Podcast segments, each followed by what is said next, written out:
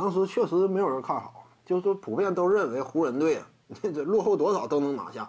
独行侠确实牌面上看起来就没有那么硬嘛。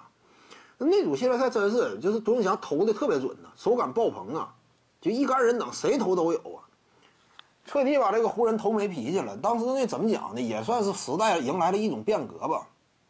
当时也是开始逐渐的更多强调远距离投射了，这玩意儿有效率嘛。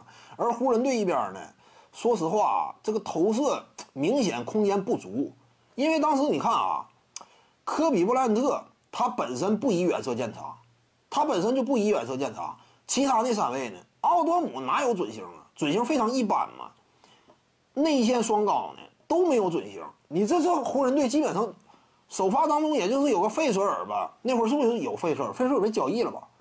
一年是不是被交易到雷霆了？啊，没，应该还没，应该好像还说还在湖人。但是空间我感觉还是不理想吧。你这个反观这个独行侠呢，每个点都有火力。杰森基德。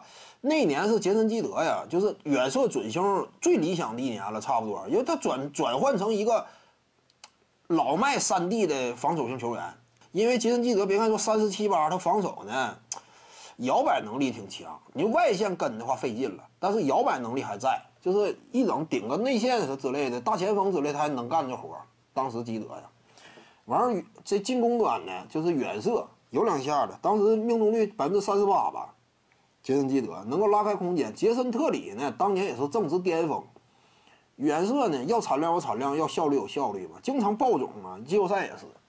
德克诺维斯基呢，准星也非常理想，四成左右。马里昂呢，当年也不错。你这再包括替补型巴里亚呀之类的，一干人等呢，都挺有这个呃空间能力的。所以独行侠打法更加开阔吧。徐静宇的八堂表达课在喜马拉雅平台已经同步上线了。各位观众要是有兴趣的话呢，可以点击进入到我的个人主页当中，在专辑页面下您就可以找到它了。